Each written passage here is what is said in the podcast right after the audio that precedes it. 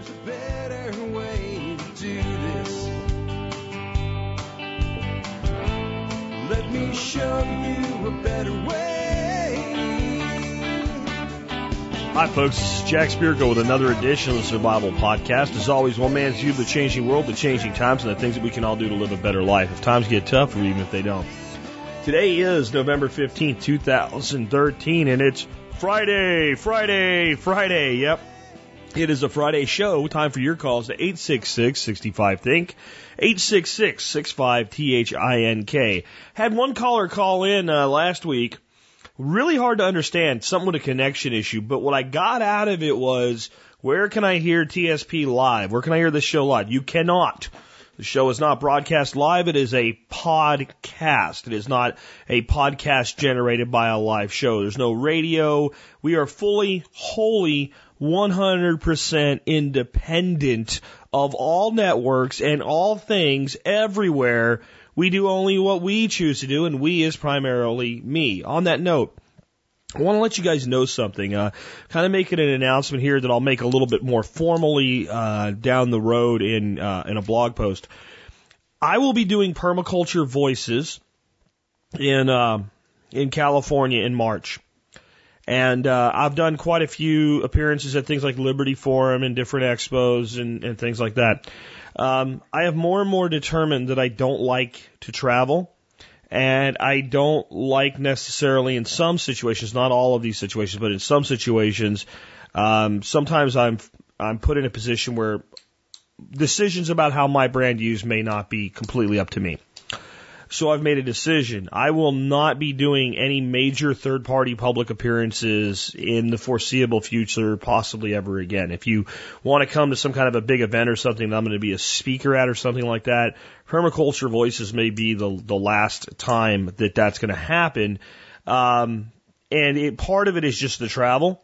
And part of it is being at events that are so large, I can't actually spend time with individuals uh, enough.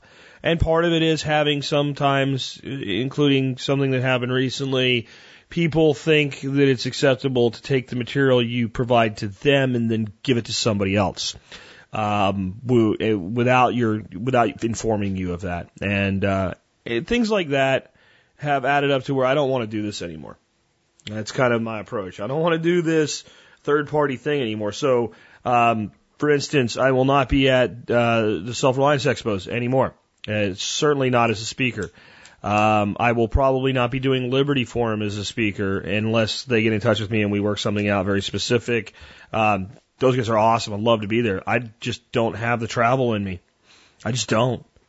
Guys, I, I have so much to do right here in Texas with my own property and with getting on building perma ethos. Um, that it just isn't in the cards for me to be traveling all across the country anymore. So I want to let you guys know that. Again, I'll be making a formal announcement near the end of the year of, to that effect in, in print, but figured I'd throw that in at the beginning of today's show. Anyway, before I uh, get into your calls, let's go ahead and take care of our sponsors today. Sponsor of the day number one today is Fortress Defense Consultants. I, you know, I talk about this all the time, but there's what I call uh, the triangle of gun operator efficiency. There's there's three things that are absolute linchpins on your ability to be an effective operator of a firearm, whether it's defense, sporting, or putting food on the table. Uh, the first and foremost is a gun and a reliable firearm. Without that, you, you don't have much. The next is ammunition. A gun without ammunition is a club. The third and the one most often overlooked by preppers in general and people in general though is you yourself, the operator. The training that you have cannot be replaced. We can replace the gun. We can reload ammunition. We can find ammunition. We can barter. Uh, you know, we can beg. We can borrow, whatever. But you yourself, if you're not effectively trained, you're not ready for what may come your way. If you want to get ready, go to Fortress Defense Consultants and invest in yourself, the operator to make sure that triangle of gun operator efficiency is optimized fully. Uh, next up today is JM Bullion. JM Bullion is an awesome company. Um, not so long ago, I guess a couple of years ago, maybe a year and a half ago now, I had a company that uh, had been with us a long time in gold and silver. And one day I got an email from that company, and it was an email that told me that they had got involved in a network marketing thing where I could earn free silver. And all I had to do was sell silver for like three times what it was actually worth. And if I suckered about four people a month into doing that, I'd get a free ounce every month myself. I fired that sponsor quickly and efficiently against great protest and gnashing of teeth and anger and lashing out at me for doing such a horrible thing, which of course I say I will do. Whenever I bring a sponsor on, there's certain things I don't permit. That was one of them. And uh, at that point, I went, well, we need to have a sponsor in silver and gold. How the hell can we have a prepper show, the most successful one podca- podcast on, on the internet in prepping, without a silver and gold sponsor? So I went out and I looked, and I, I figured I'll talk to APMEX and Monex. They're the two biggest companies out there. And uh, I couldn't really talk to anybody that had any authority there. You know, I could actually get into marketing, and they would talk to me about becoming a sponsor, but they pretty much just wanted to write a check and tell me to go away and advertise their stuff. And then I found JM Bullion, where I could talk to the president, Michael, whenever I needed to. And I knew I had a company I could work with. And when I found out their prices were better than APMEX and Monex, well, I knew they were right for the job, so I gave them the spot. They're a great sponsor. They've had a great relationship with our audience. If you're looking for generic silver rounds, if you're looking for silver eagles, pre 64 coins, things like that, check them out. jmbullion.com. And on larger orders, they do a discount for you guys who are members of the support brigade. Last but not least, do consider joining the member support brigade. You do that. You get exclusive content available only to members. Help support the show at 18.3 cents per episode. Get real exclusive discounts to over 40 different vendors that are selling the things you're probably buying for your prepping needs anyway. Check it out. Go to the survivalpodcast.com. Click on the Members Brigade banner or the Members tab at the top of the site and you can see how to sign up there. If you are military, law enforcement, or Peace Corps, active duty or prior service, or a first responder like an EMT, a paramedic, or a firefighter, all of those things qualify for a service discount if you are prior or active service. Again, prior or active service, either one. Simply email me with one or two sentences detailing to me what your service is or was, and I will respond back to you with a discount code so you can save more money on an already great product. Again, the discount is for before you join. If you're already a member and you'd like to get the discount, we can do that as you approach your renewal date. I cannot go and retroactively do that. My system won't allow it. It's too complicated. So next up, let's go ahead and do our uh, history segment before we take your first call. The episode is 1249. So what was going on in the year 1249? Um, not a lot that anybody's really going to get real excited about or recognize, but a couple things with some names you may recognize. Um, on February 16th, Andrew of Lugemar is dispatched by King Louis IX of France, who of course is off slaughtering Cathars and running the Seventh Crusade at this time. But he's sent off as an ambassador to meet with who? The Khan of the Mongols. So the leadership of France is now in diplomatic relations with the Mongol hordes. Like I said, you know, if if you've been following this segment since I started it, almost almost uh, 75 episodes ago now, a lot of time has passed here. Um, Europe was totally unprepared for what was heading their way. That's that's a message for us today. Um, next up today is uh, kind of just something that's interesting because I think whenever you know a name is universal, most people know a name of something. Uh, to know where it started is kind of interesting. Um, in education, the first college at Oxford is founded with the money gifted from the estate of Willem of Durham. So um, Oxford actually was found, Oxford University, founded in the year 1249. Uh, not generally when you think of the 1200s do you think of the founding of universities, especially such noted universities as Oxford. All right, with a little uh, historical perspective, let's go ahead and take your first call of the day. Hey, Jack, this is Matt from Louisiana. Quick question about these trees you're planting on your property. Um, say you're planting approximately 700 or so trees.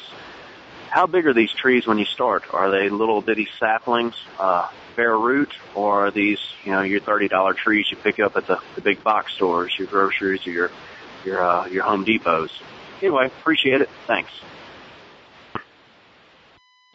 That's a good question. It would be a good question for the Food Forest show, and somebody will probably ask some version of it for, for that. I'm going to do a, a questions only show on Food Forest, uh, kind of following up to the recent show I did this week on Food Forest. If you want to submit content for that or a question for that show, you can do that by email at Food Forest Question, not at Food Forest Question, I'm sorry, at jack at the survivalpodcast.com. That's where you email, jack at the survivalpodcast.com. And in the subject line, put Food Forest Question. It occurs to me that I'm a little bit off today so far, so I apologize for that, and uh, let me see if I can do better from here. Anyway, um, the number 700, I'm not sure where you got that number. I might have thrown out that, you know, kind of a rough estimate over the entire property, which will not be a single planting at all, might be 700. That's probably not far off. That might be low. But on the uh, three quarter acre strip that we're actually designing and doing the earthworks for next week, uh, the number is more like 330, something like that. It's about 200 uh, let's see, there's 40 support species and 280, or 40 main species and, and, and 280 supporting trees. So that would be 320 trees. Um, and we'll see if we actually hit that number because it might be a little bit difficult, kind of on some of the stuff you're asking. Let's start out with the two different types of trees that we're doing here. We're doing main overstory trees, trees that are designed to be here for 10, 20, 30, 40, 50 years and more. Uh, primary overstory. Uh, primary subcanopy trees, apples, pears, plums, stuff like that. Those trees will largely be uh, nursery provided, bare root, and or you know if they're in a pot, they're in a pot, depending on what the nursery provides. And most of them uh, that I've seen from the nursery, I'll probably be dealing with out in Lindale, which is Bob something. I can't remember his name again now. Um, seem to be bare rooted. They're fresh dug, bare rooted, and provided as you want them. Uh, and, uh, but some of them will be in, in pots. But these are, yes, like the trees that you see at Home Depot and Lowe's, except hopefully dealing with an individual nursery, a little bit better quality and care that go into the tree, and a little bit um, more thought about the varieties and things for the region in, in particular. Yeah, those trees, fairly expensive to do.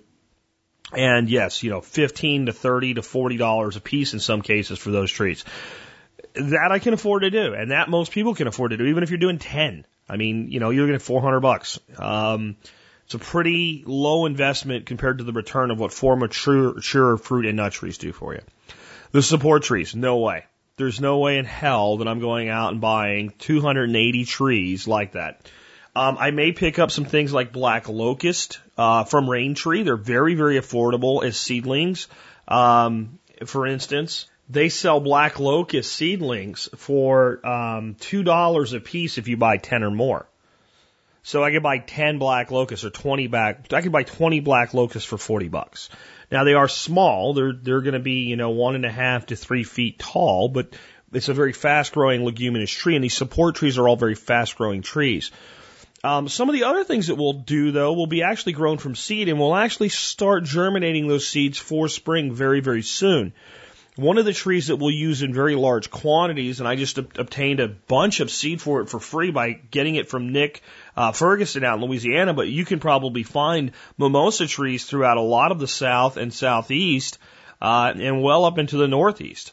Mimosa is a tree that's a very um, fast growing leguminous species. It's used somewhat ornamentally, but it's escaped into the wild. And uh, it's because it grows fast and it grows from seed very, very well. So we'll We'll include a lot of mimosa. Uh, we have several varieties of mesquite that will be going in as, uh, as uh, support species. Some of those are from seeds that we acquired by purchasing them. Some we just went out to where mesquite trees are and got seeds. We'll also be using uh, some trees like Russian olive, uh, which is very easy to propagate from seed. So, you know, when you start looking at it, that's what I'm saying. Some of these support trees will actually be in the system long term. Very few will. But Russian olive is a, is a great species to have around. You know, people worry about being invasive. Well, if you plant the numbers of trees that we're talking about and manage the system, it's not really a problem. Right? And, and every time one pops up somewhere you don't want it, it's just more fodder for chop and drop. So eh, to get your head around that number, yeah, do understand that a great deal of the leguminous species are either going to be very inexpensive seedlings or seedlings that we'll generate ourselves by planting seeds. And it's really not that hard to do. And things like mimosa and, and, and some others, we don't even have to necessarily grow seedlings. We can, when we plant the system, plant the seeds. Um, you take a mimosa and you get this big long pod, right? And there's about six to eight seeds in there, and it's free. You just pick them up. Or you, if you don't live where they are, uh, really, really common, you probably know someone who does who can get you a bucket load of them for free. Take the whole pod and just shove the whole pod in the ground. One of them will grow. Um, and that's just a great biomass accumulator and, and, and support tree. Uh, for those that are having a little trouble saying, well, all these support trees, listen to the show that I did, Food Forestry and How It Works, earlier this week. Just go to survivalpodcast.com and look it up. But yeah, uh, we're not talking about 700 trees in three quarters of an acre. We're talking about 320 trees, and that's that's significantly different. Um, now there may be close to 700 plantings by the time it's all over with, easily, easily. Uh, but a lot of that is going to be from seed because you're looking at herbs, you're looking at ground covers, you're looking at all of those different things. And uh, the big thing to understand with food forestry we're not planting trees. We're really not. We're not planting bushes and shrubs. We're planting an ecosystem. We're planting an entire ecosystem when we're doing this. It's going to be cool. Uh, a lot of you guys are going to be here next week to uh, see the establishment of the earthworks for it. Let's take another call. Hi, Jack. This is Wayne in Cave Creek, Arizona, and my question for you today is, what is your thoughts on using human waste for fertilization? It's been done for thousands of years, and there's even some thinking about going back to it in many countries in the world. So, what are your thoughts on that? Thank you very much. Take care. I have no problems with it at all. I think it's a great idea, but I think that we need a little bit more work into making it something uh, more. That the word's not palatable, but acceptable uh, or uh, whatever it is that would make people a little more comfortable with doing it with their own waste. Um, there's two approaches I see to this that I, I deem as effective. And one is being done on a massive scale already. There are municipalities throughout the United States of America where, especially towns of 100,000 ish people or areas, counties of 100,000 ish people seem to be a sweet spot versus where you get into the tens of millions, it doesn't work. But in this 100,000 to 200,000 head count, there's enough and there's not too much. Where the sewage plants are actually taking the sludge and combining it with things like yard waste and composting it. And that's working very well. There's one problem there. And it, it, it's nothing to do with the waste itself. It's the things that are going in there with the waste. It's the massive amounts of pharmaceuticals and the massive amounts of um, herbicide that's going into this stuff because of yard waste that's being included with it. And if we would get rid of persistent herbicides, I mean, I don't even care if there's some Roundup in this stuff. The, the, the sheer quantity and the way it's cooked and all the different diversity that goes into it and how quickly glyphosate, to be fair, actually does break down once it goes into a, a well functioning natural system yeah, you know, I wish it wasn't there, but you know, I wouldn't lose sleep over it. It's the, the persistent herbicides that are being used more and more, the aminopyralid and other things like that that have half lives of seven to ten years. That very, very the concentration so small that you can't even see them in a test have detrimental effects on our plants. So that's the problem with that technique. But if it's going into landscaping and things like that that that aren't real sensitive to things like that, and eventually it's going to break down anyway, it's better than than not doing it. So if we got rid of persistent herbicides, I think that we would have a tremendous opportunity in gearing up and doing more and more of the municipal level human manure composting, human waste composting, in conjunction with all of the other waste products that we produce uh, through agricultural means uh, through uh, through just you know our lifestyles of you know pruning trees and stuff like that. And uh, I've seen it work very well.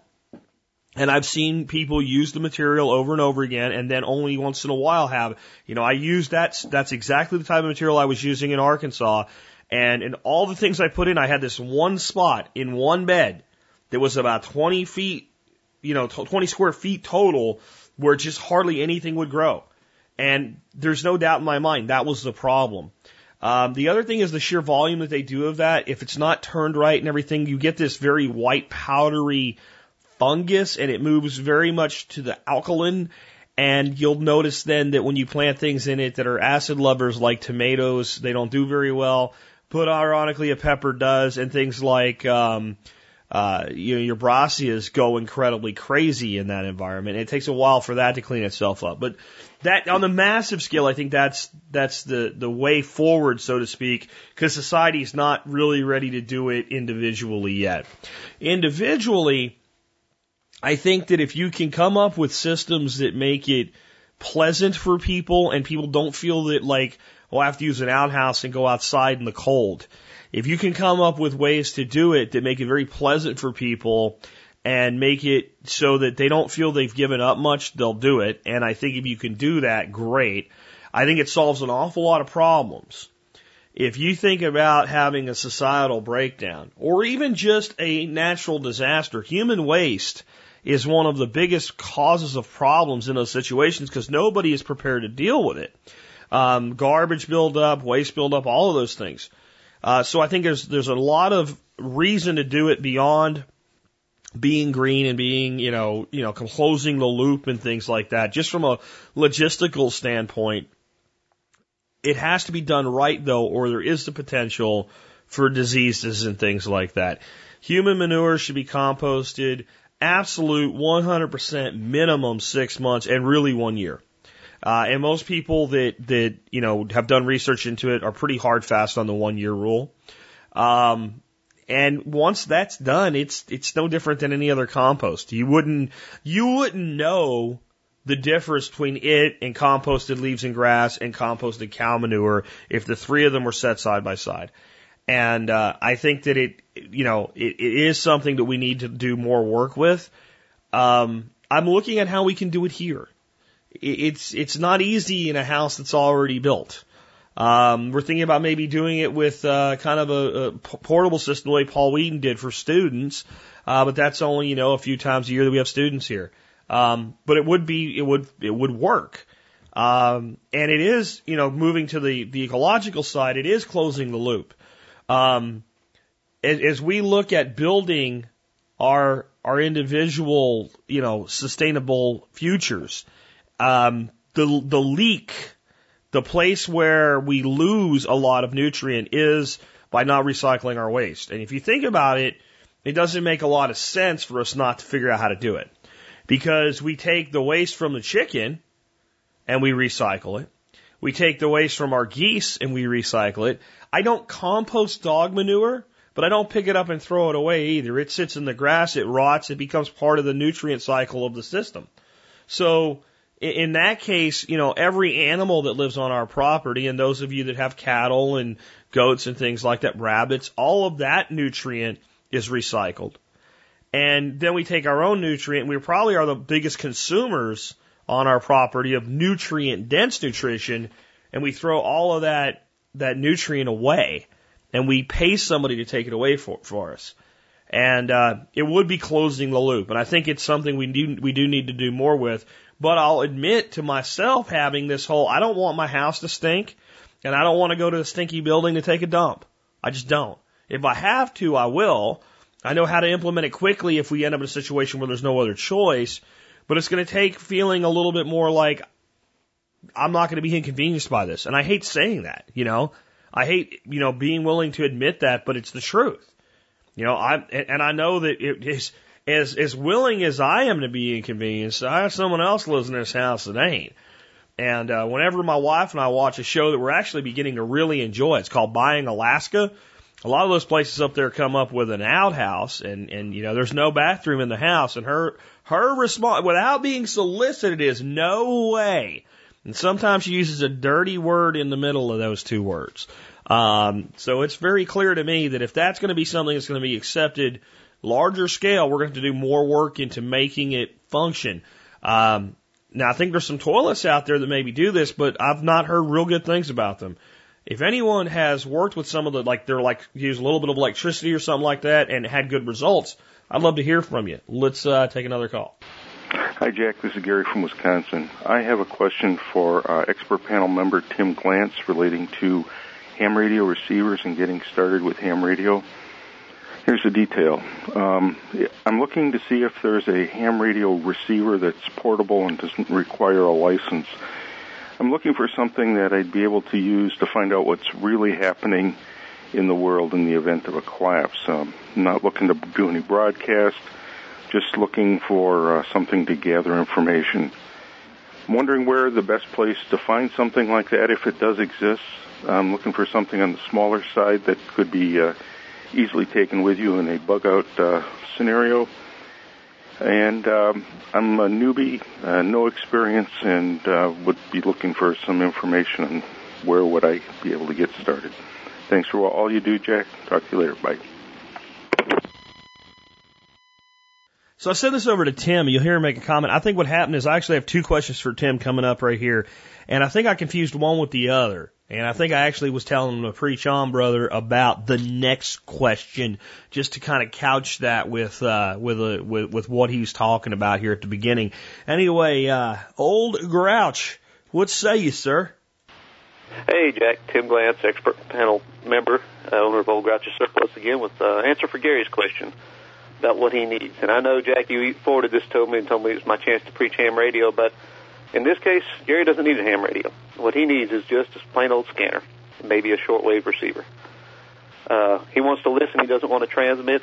And in that in that situation, a scanner is much better. It's going to keep you abreast of what's going on in your local area. You'll be able to listen to fire, EMS, public safety, all that, as well as the hams on VHF and UHF. Uh, when you're picking a scanner, he's obviously going to want a smaller one, a handheld.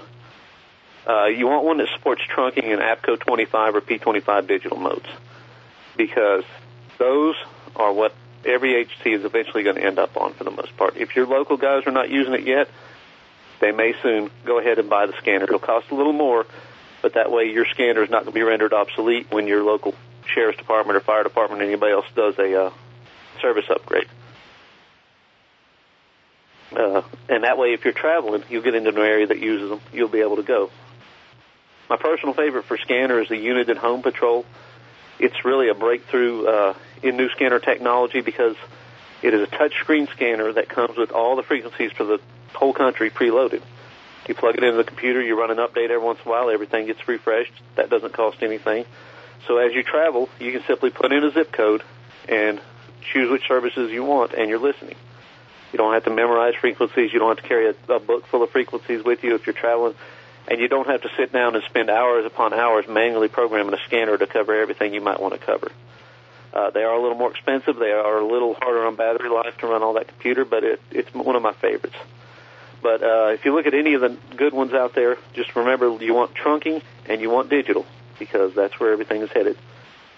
Uh, that'll keep you abreast, like I said, of all the local fire, EMS, emergency management, and all the emergency traffic that the ham radio guys are passing.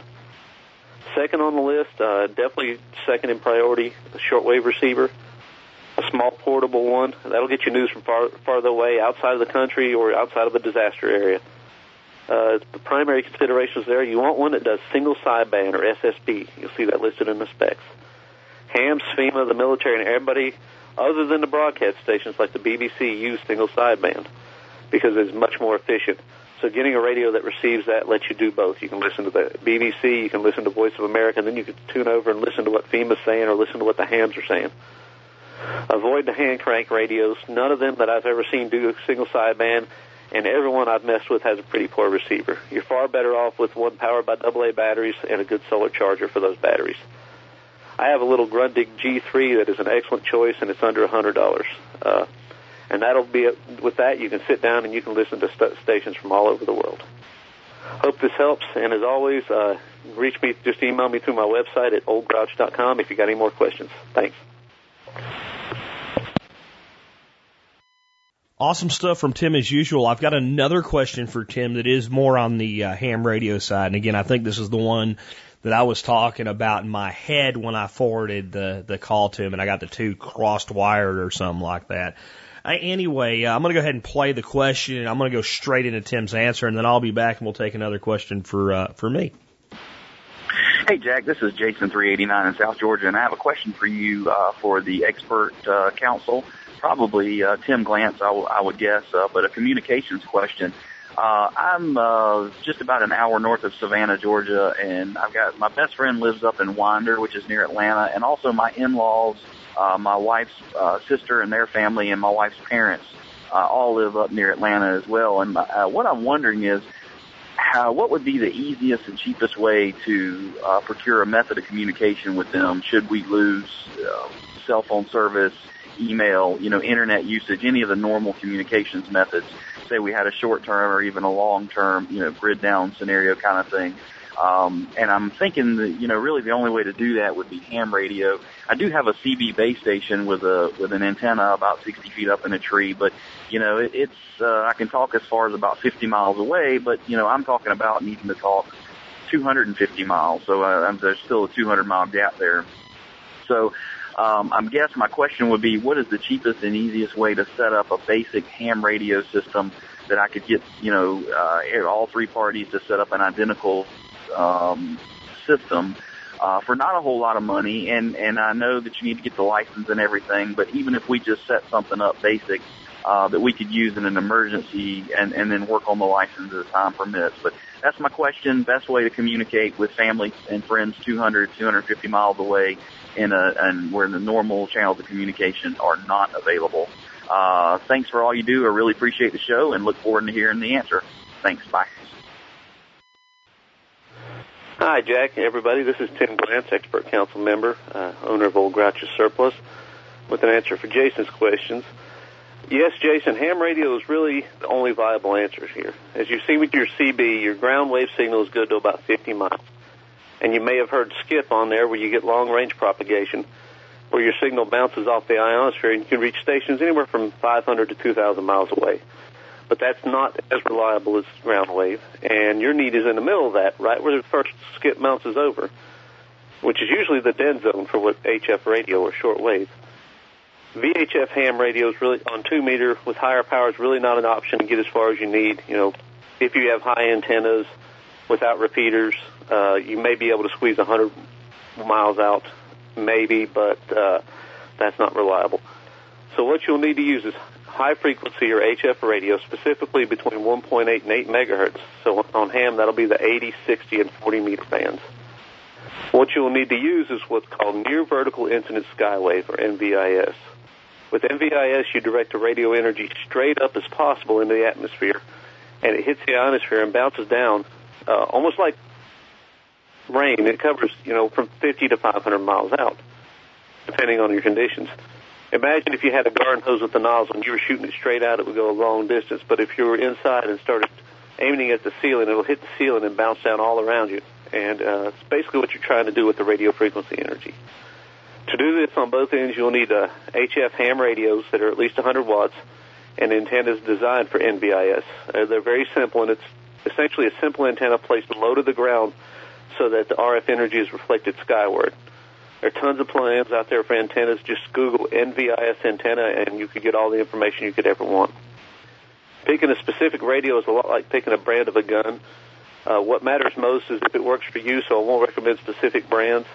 Just make sure it's at least 100 watts and make sure it can be powered by 12 volts. Most can, but some can't.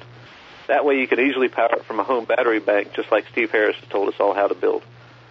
If your radio doesn't have a built-in antenna tuner, you also need one. Uh, buying used gear, you can set this all up as low as $300 per station, especially if you buy it at, uh, used at Hamfest. New gear would start around $700 for a station and go up from there depending on what you buy. Uh, my one recommendation is uh, you mentioned buying the gear and then worrying about licensing later. This isn't just a plug and play. You have to learn how to finesse the signals through, how to operate and everything. So I really encourage you to study, uh, get that general class ham license and sit down with the people you're going to want to talk to at least once a week and say, hey, let's see if we can contact.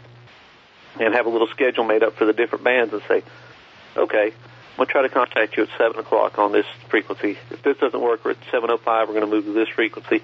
This doesn't work at 7.10, we're moving here. And that way you can learn, everybody can learn exactly what you'll need to do when the time comes when, uh, you know, everybody's under stress and it's a little harder. Hope that helps, and uh, feel free to contact me through my website at oldgrouch.com if you got any questions. Thanks.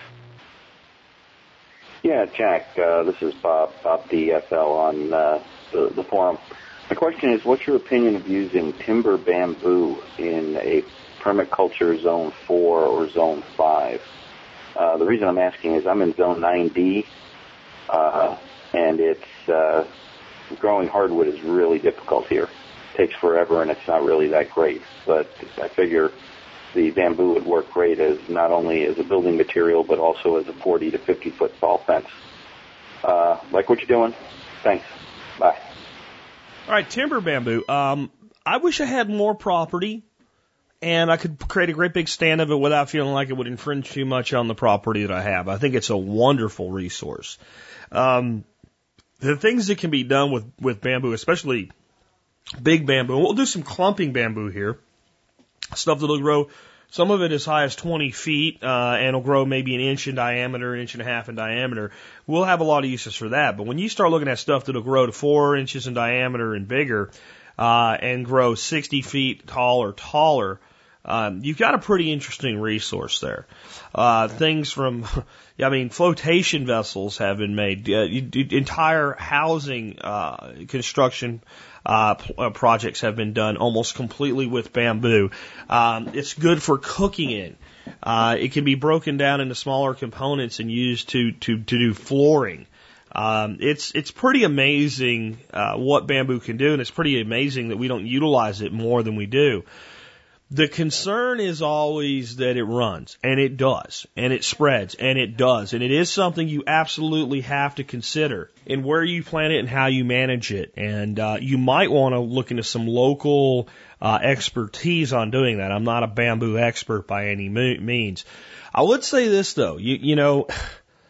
I'm actually working on an article right now, and this is going to be the title of the article when it comes out. I live in blank. I've already planted blank. What else can I plant? No matter where a person lives, they have this tendency to feel that, well, it's different here. And it is, but it isn't. And what I mean by it is, but it isn't, is that we need to focus on what we can versus what we can't do. And I'm not saying the caller's not doing that, because caller's asking a legitimate question, like, what can I plant? Uh, but instead of saying, what can I plant? I want to plant this. Will that work? And what are my opinion on it? It's great. You know, go ahead and do it.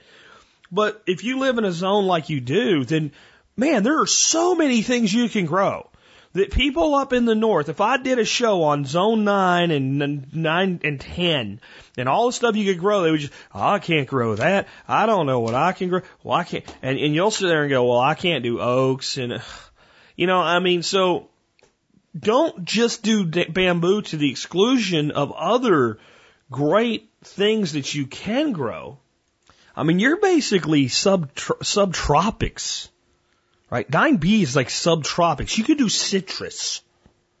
You know, people can't do citrus. You can do figs. You can do pomegranates. But you, but see, to be fair to you, you're asking about, well, what about these larger systems? Um, there's a tremendous amount that you can grow in your, in your region. So all I'm saying is learn more about the following. What is grown commercially? As far as trees, bushes, and shrubs in your in your area right now? What is grown there? What is grown commercially in other Zone Nine areas throughout the world?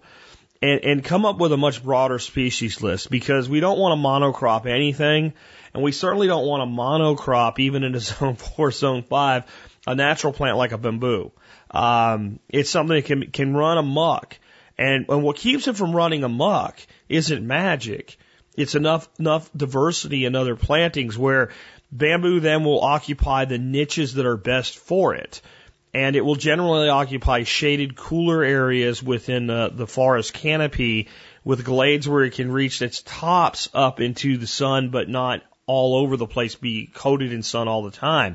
If you plant bamboo, especially many species in particular, where they're hit heavily by sun, they will scald and scorch and not do well at all. So by making sure you have diversity in those ecosystems you're planting in it, you'll you'll do a lot to control it. And you know, the the beauty of bamboo is a timber product. It's how easy it is to harvest. Um, you'll never need anything more than a good machete.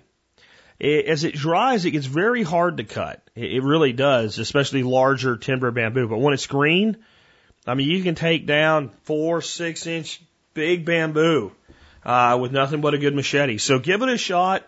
Just don't. All I'm kind of cautioning you to is not locking down on, well, that's the only thing I can do. Uh, to make it a part of a more diverse ecosystem. Let's take another call. Hi, Jack. This is Dylan Angus Bangus from the forums. Uh, you've talked about uh, health and following the doctor's orders about getting on uh, maintenance medication quite a bit recently. And I just wanted to say that uh, it, it's funny that people will immediately follow a recommendation to get on some meds, but they won't follow the recommendations they've been getting their whole life to, uh, you know, eat well and uh, and exercise to get in shape. And if they follow that recommendation for 20 or 30 years, they'd never have to deal with the maintenance medication in many cases. Anyway, I'd like to thank you. Uh, you know, I've used your show to, and, and your progress using paleo to show my parents uh, how it can be done, and uh, and they've lost uh, 40 pounds each. So uh, appreciate it. Keep up the good work, and uh, thanks for all you do, man. Take it easy. Well, let's start out with just the general health and nutrition co- concepts.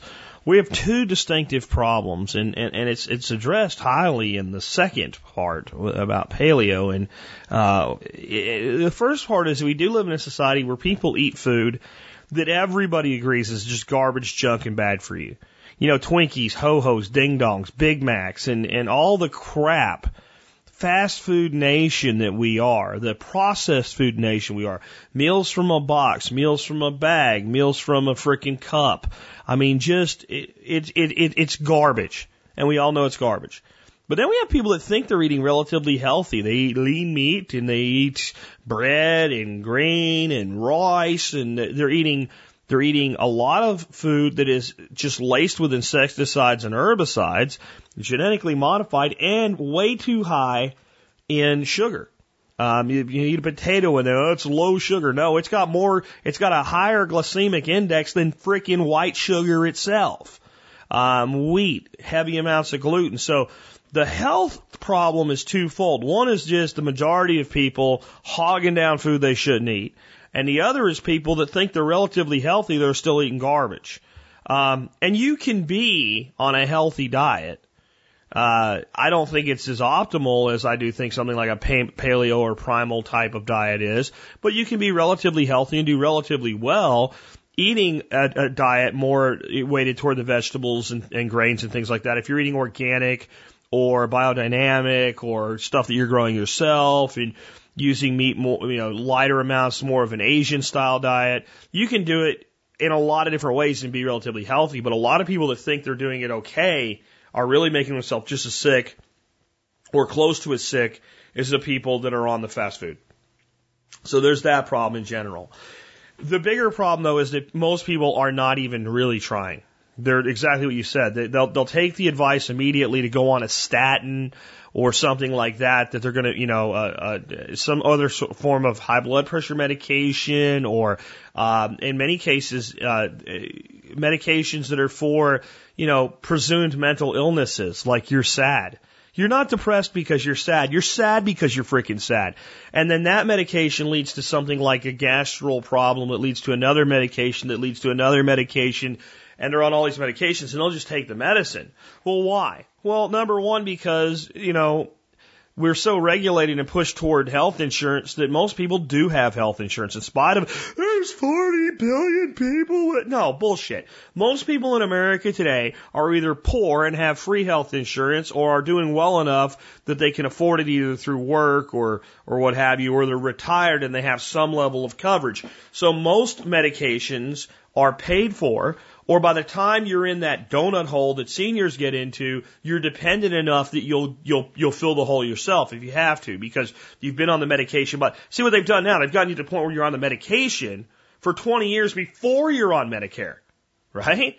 So by the time you get there, you know your employer's insurance paid for it, and now you're like, I gotta have it. And in some ways you do because your body's been conditioned to have it.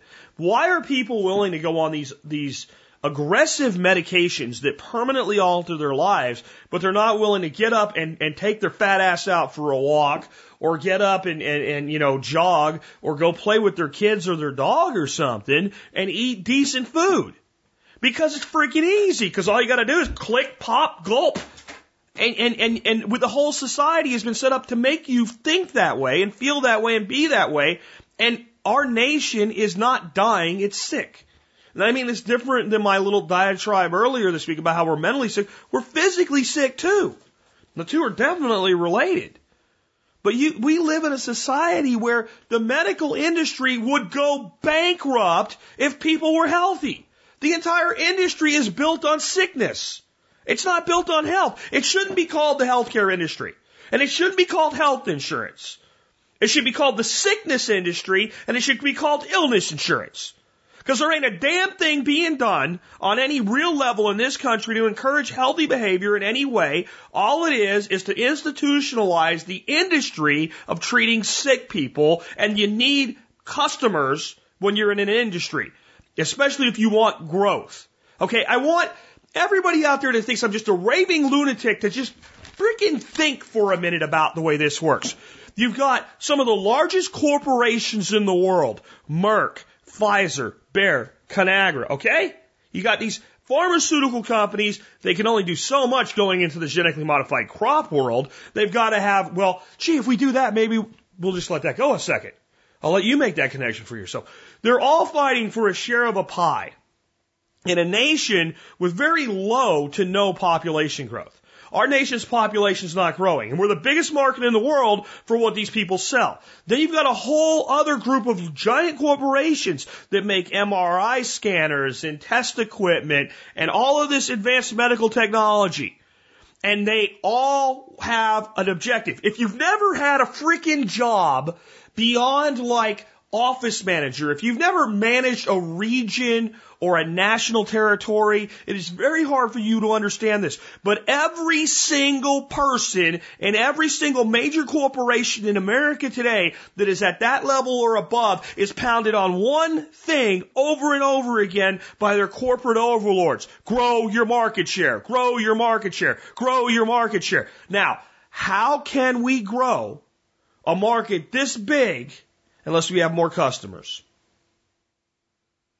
And where do we get customers if we're in this business? From sick people. So the entire objective of the industry is to increase the number of sick that don't die long enough that you can sell something to them. To just keep cramming more freaking pills down their pill holes. Why do people do it? Because it's easy to take a pill. That's why. Paleo. As many of you know, I lost over 80 pounds on paleo. I do not feel I'm in the best shape of my life. I'd say 19, fresh out of airborne school, deployed to Honduras, working out every day, not just the military workouts, but my own workouts, um, with some thought, crazy, insane thought in my head. Maybe I'll stay in and go into special forces or something like that. That would be great. Like, because I was crazy back then and thought that would be a good idea. Uh, fortunately, I got sane over the next year and a half and decided not to reenlist. But um, that was probably a time where I was the healthiest. And uh, it was just due to age, to youth, to optimism, and to having this attitude of I was going to be a badass, right? And working out all the time, and lifting weights and running, and just being in good physical condition. So I'm not in the best physical condition of my life. I'd say I'm not even in as good a shape as I was, let's say, my early 20s when I first got out of the military, when I kind of had that carryover from that. Uh, but I'm in better shape than I've been in 15 years. And I owe it all to the work of people like you know, Robb Wolf and uh, Loren Cordain. And, you know, kind of pioneers before them with just the high protein, high fat, low carbohydrate world, uh, doc, the doctors Eades and Dr. Atkins and uh, Barry Sears people like that that have, have come out and told the truth about nutrition in America today. And that all this bullshit about basing your diet on grains and carbohydrates is just that. It's bullshit and it's killing us and it's leading to glycation. And who tells you to do this? The government. And who is, who owns the government in regard to health and nutrition? The sick people do. The, the, the, the people from Pfizer and Merck, their lobbies are writing the policies around health and nutrition. That's what I'm saying. It shouldn't be called health and nutrition. It should be called disease, death, and, and, and, and infection is what, what the, the, these departments should be called. You know, in illness, the Department of Illness, Infection, and Disease is what, what they should call this stuff. And they're the ones telling you this. And this is what I, I want. I'm saying this today because I've talked to several of you recently, some face to face, and maybe you'll know who you are that have said, maybe I need to do this, maybe I need to do this. And some of you I've looked at you and I see in your stomachs, not just that you're overweight, but this tightness, like this literal tightness and it, it, it it's it's some of it is is gaseous in nature. It's your body trying to do the job of a cow and you're not a cow. And I'm telling you, you know, this can save your life. This can save your life. And more importantly than just saving your life, for many of you, it can give you your life back. It can make you excited again. It can make you want to run out your back door and do something. It can lead you back to hitting the trail again. It can, it can change your life for the better. It can restore your life. And in long term, I believe it can save your life. And I really encourage some of you, and, and maybe some of you know who you are that have recently told me something like, um, for instance, one person said, maybe it's something I just need to do. Yeah, you do. Yeah, you do. Um, if you have any concerns about your health and you're someone that spends a lot of time with doctors, find a doctor that will support you in it. Um, I'm not giving you medical advice. I'm just saying that this is what's worked for me. And uh, I believe that you're being lied to in every way by the, the supposed health industry, the supposed nutrition industry about what's really good for human beings to be consuming. It's not lots of potatoes and wheat. It's not healthy and it's it's leading most people into a condition known as glycation, and glycation is damaging your body permanently. In my body, from eating foods like that for a large portion of my life, I have um, plaques. Uh, these are called AGEs or advanced glycation end products. I've never been tested for them. I know I have them because I understand glycation. And these plaques are permanent. And there's nothing I can do to get rid of them. They're going to be with me for the rest of my life and you probably have them too. And the only way that you're going to stop their production is to stop your body from glycating. And the only way that you're going to do that is to stop pushing your blood sugar levels to unhealthy levels. And the only way you're going to do that is to stop eating most of the foods that the government tells you to base your diet on. I invite you to talk to physicians that have embraced this way of living, to talk to PhDs who have, researchers to read books, uh, to learn more and to save your freaking life while you have the chance and to not trust the people who profit from you being sick ever again with telling you what you should be freaking eating and feeding your children. You, you are literally going to the fox and asking him how to build your hen house.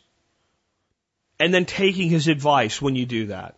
Anyway, let's take another question. I probably went too long there, but I can't tell you guys how passionate I am about this because I've, I've seen the results in my own life and I've seen the results in, in, in many other people. I don't sell any information on this. I don't profit from this in any way, shape, or form. I don't even have a sponsor in, in regard to this thing. It's just something that I know works. I've seen it work and I've seen it give people their lives back. I've seen people that, that have, have don't have to take, you know, diabetic medication anymore because of this. So please, if you are not as healthy as you think you should be, and especially if you over, are overweight, and especially if you're carrying lots of weight around the stomach, and especially if, like, you know you're fat, but instead of being mushy, you're solid fat, that's not good. Don't fool yourself with that. That's that's pressure, um, and you're literally rotting. Is is all I can tell you. Um, let's take another one. Hi, Jack. This is Rick from northern Minnesota with a question for Darby Simpson of the Expert Council. I'm looking for ideas, information uh, on how to raise grain to supplement the feed for my uh, small backyard flock of chickens. Any information you can provide me that I can uh, start implementing next spring would be greatly appreciated. Thank you much. Take care. Bye. Hey Jack, this is Darby Simpson with the Expert Council calling in to answer Rick's question about raising grains to supplement the diet of his small backyard flock of chickens. Rick, absolutely love that you use the term supplement because this is exactly what we want to do. Anytime we're trying to raise anything to feed our animals, uh, in a homesteading application, we want to supplement their feed, not grow all of their feed for them. Now, certainly you could go about this in a traditional manner by raising traditional grains and using old school farming techniques, but my opinion is that it's way too labor intensive without expensive equipment. And of course, expensive equipment defeats the purpose of trying to save money because the payback just doesn't work. The thought of preparing soil, planting, cultivating, cutting, threshing, storing, mixing, and grinding grain manually, even on a small scale, simply isn't feasible. It's just too labor intensive. Now, certainly you could raise a little bit of field corn if you wanted to, and something like this could help you cut costs through the winter. But beyond that, I think raising traditional grains is best left to grain farmers. However, that doesn't mean that there aren't things you can raise to cut your feed bill. And I've got a few ideas for you to consider that I think will help you supplement your bird's diet for at least a few months out of the year. And actually, there's one idea that you can probably do year round, even in a cold climate like northern Minnesota. And my first suggestion is to reference last week's listener call-in show where I discussed building a small portable coop if you've got the acreage, if you've got a large backyard, um, even if you've got like a suburban lot, if you've got a half an acre to an acre that you can cover with your birds, this is the best way to cut your feed bill. Allow them to get as much of their diet as possible from the existing landscape for as many months out of the year as nature will allow. If you have an area that you really want to improve the soil in, you can look at planting a mix of annuals including barley, millet, rye, oats, etc. You can move the chickens into and through this area using paddock shift techniques with portable poultry netting. And you can either just let them at the plants or you can chop and drop the plants and let them pick up the seed heads off of the ground. The residue is going to help build your soil and the chickens will fertilize it for you while scratching everything up and doing some light tilling for you. Now, you could also look at using some things like amaranth, sunflowers, or sorghum, which are taller annuals, um, and you could attempt to raise these and either collect the grain off of them to save, or again chop and drop and let the birds do less the rest for you. I, I just think you're going to be really surprised at how many of these plants you're going to have to raise in order to collect enough grain to really put a dent in what your bird's are going to eat. Now, lastly, I think the, the most efficient thing you could probably do, especially year round, given your geographic location, is to use a fodder system. Now, Jack recently posted an article about this um, and his system, along with a video on Brink of Freedom. And honestly, it's excellent information. Uh, a cohort of mine, Rick Beach, recently posted an article at our new website, which is MidwestSustainable.org, about fodder systems and his aquaponics systems, where he grows both duckweed and azolla. Now, Rick has a quarter acre suburban lot on the south side of Indianapolis, and he's using these fodder and aquaponic systems to supplement the the feed for 24 laying hens around his house. So no matter how small of an area you've got to work with, there are things you can do to really cut your feed costs. So with the right conditions, uh, these water-based high-protein feeds the duckweed azolla can actually double in size about every 24 hours, according to Rick. I would suggest reading both of these articles to learn about growing highly nutritious green material in small spaces to supplement your chicken's diets. Now, with the fodder systems, you can probably do that indoors in a garage or a basement almost year round. I think you probably could do it year round so that your birds always have some green material to eat. Now, beyond this, I do suggest using a high quality GMO free uh, feed mix with good organic minerals during the lean times of the season through the winter as required. And I think it's also a good idea to give them a little bit of balanced feed through the warm season to make sure your flock is lively and healthy, getting what they need to produce eggs for you. Uh, a good quality feed with a, a good mineral mix is going to make sure that they've got a right balance to keep them healthy. So, Rick, I really appreciate you calling in this question for me. And guys, please feel free to call in more questions. I really enjoy answering these and trying to help you guys out. So to learn more about me and how you can produce your own pasture-based meats, uh, please visit my website at darbysimpson.com. Also, I want to mention again that uh, myself and Jason Akers, a self-sufficient gardener, and Rick Beach, uh, who is also a PDC from Geoff Lawton's school, uh, we're going to be hosting a sustainable agricultural and permaculture conference here in Indianapolis this coming January. Uh, it's going to be at two day classroom style workshop, and we're going to cover all kinds of neat stuff. Uh, go out to the website, check out the schedule. I think you'll be really impressed with the amount of stuff that we're going to cover in this two days. I also want to mention again uh, that we're proud to support the TSP community by offering an additional 10% discount to MSB members. Simply use the discount code listed under my name Darby Simpson in the benefits section of the MSB area. And uh, again, I want to mention if you register two seats using the MSB discount at the conference, it will more than pay for a year of MSB. So again, Rick, thanks for calling in the question, and Jack, thanks for allowing me to uh, come on and tackle it. Take care. Hey, Jack. It's Melissa in Illinois. I have a question for Keith Snow about uh, using yacon and Jerusalem artichoke in cooking. I know that those both can be white potato substitutes, um, but I didn't know if there was anything else that that could be done with them. We're thinking about planting them for next year's garden, and um, just wanted to just wanted to see what variety of recipes we could use them with. Thanks a lot. Bye.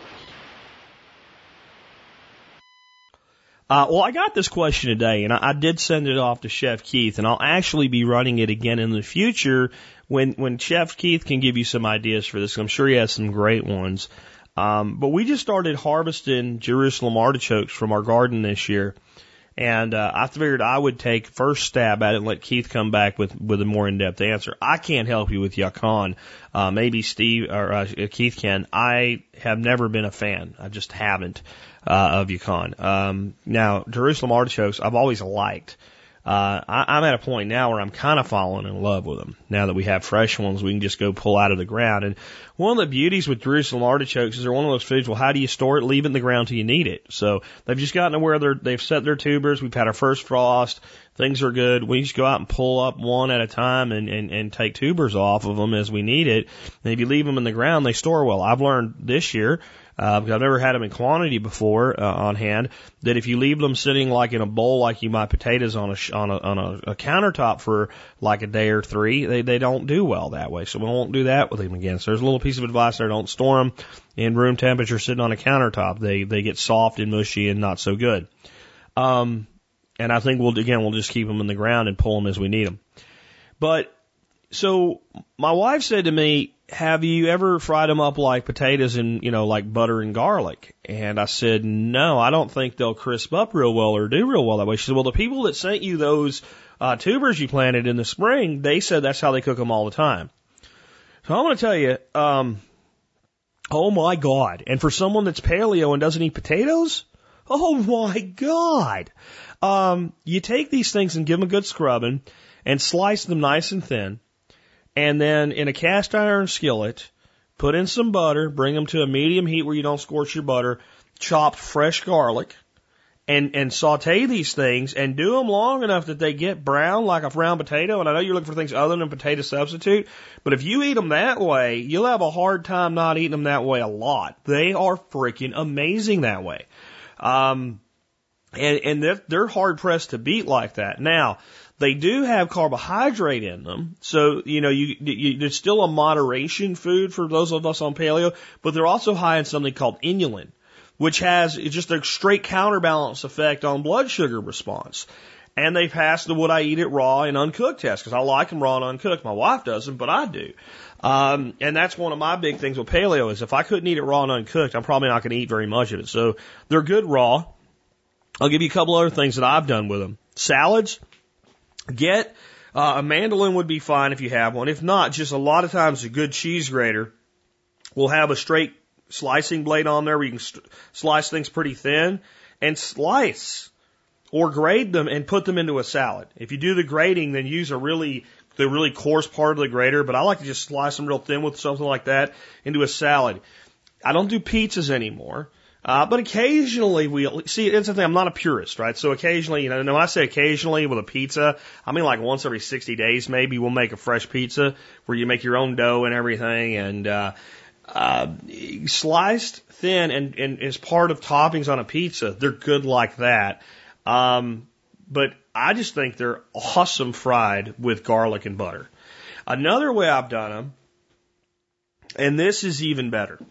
This is even better you get a wok and you fill it deep enough that you can sort of deep fry them. And you use my chili garlic pepper oil. And I'll tell you how to make that again because it, it's worth knowing just for, I, I use this with chicken wings. This is, and I use it with a lot of other things. This is amazing. You need Thai chili peppers.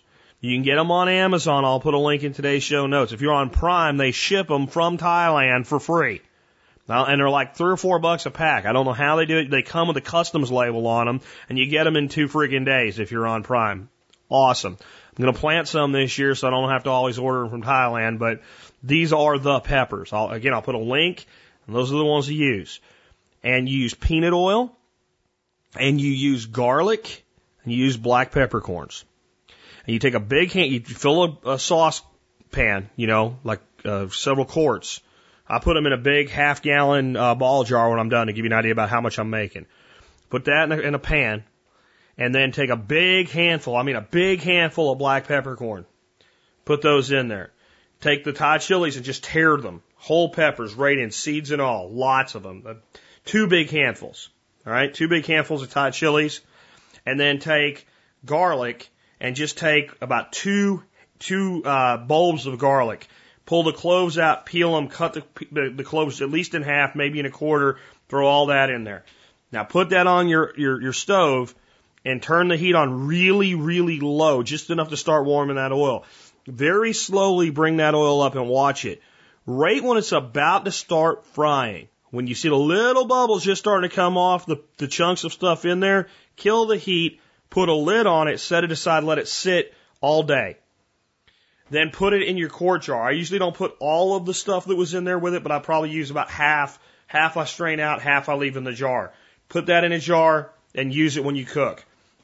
If you take that oil in a wok and you take sliced Jerusalem artichokes and you fry them in that oil until they are golden brown on the outside, you will really want to plant a lot more Jerusalem artichokes. That's all I can say. And we'll see the other ideas that Keith has for us next week. But that is a simple recipe. And since you've only fried artichokes in that oil, get yourself a reserve jar for frying things in it and take that oil and you can reuse it many times before it'll wear out. If you want to keep it seasoned, you know, throw a garlic clove, a couple peppercorns, and a couple fresh pieces of pepper in there when you put it off in your jar and reserve. And I'd say you can cook with that several times before it needs replacing. Uh, let's take another call. And now I'm hungry. Hey, Jack. This is Don in Hattiesburg. And uh, I just recently bought a Makarov from about the late early late 80s, early 90s, and I'm having a problem with it rusting. Um, I don't know if it needs to be refinished. The bluing on the slide looks really nice, but it sits under my bed in a uh, soft case, and about every three days I have to pull it down and re-oil it. And I was just wondering if there was anything uh, that I could that else I could do. All right, thanks for everything you do, Jack. Have a good one. Um, I have a couple thoughts here. One, I'm concerned the case that you have this thing in, there's something wrong. Um, whether there's some residual moisture or it's something that's very effective at pulling the oil off of the gun. A well-oiled piece of steel should not rust, especially in three days. Um, so I'd, I'd really give some thought into what this thing's being stored in and, and, and check that. The next thing is uh, the Makarovs are notorious, especially some of the you know the the non-Soviet ones, the ones from the satellite states, um, for having a very thin finish.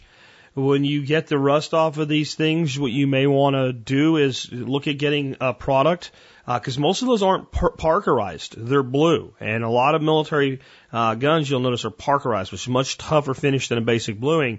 But what you may want to do is the areas where you're getting most of this rust, I, I'm going to bet you that the bluing looks thin or non-existent. It's, you know, rubbed down to bare steel.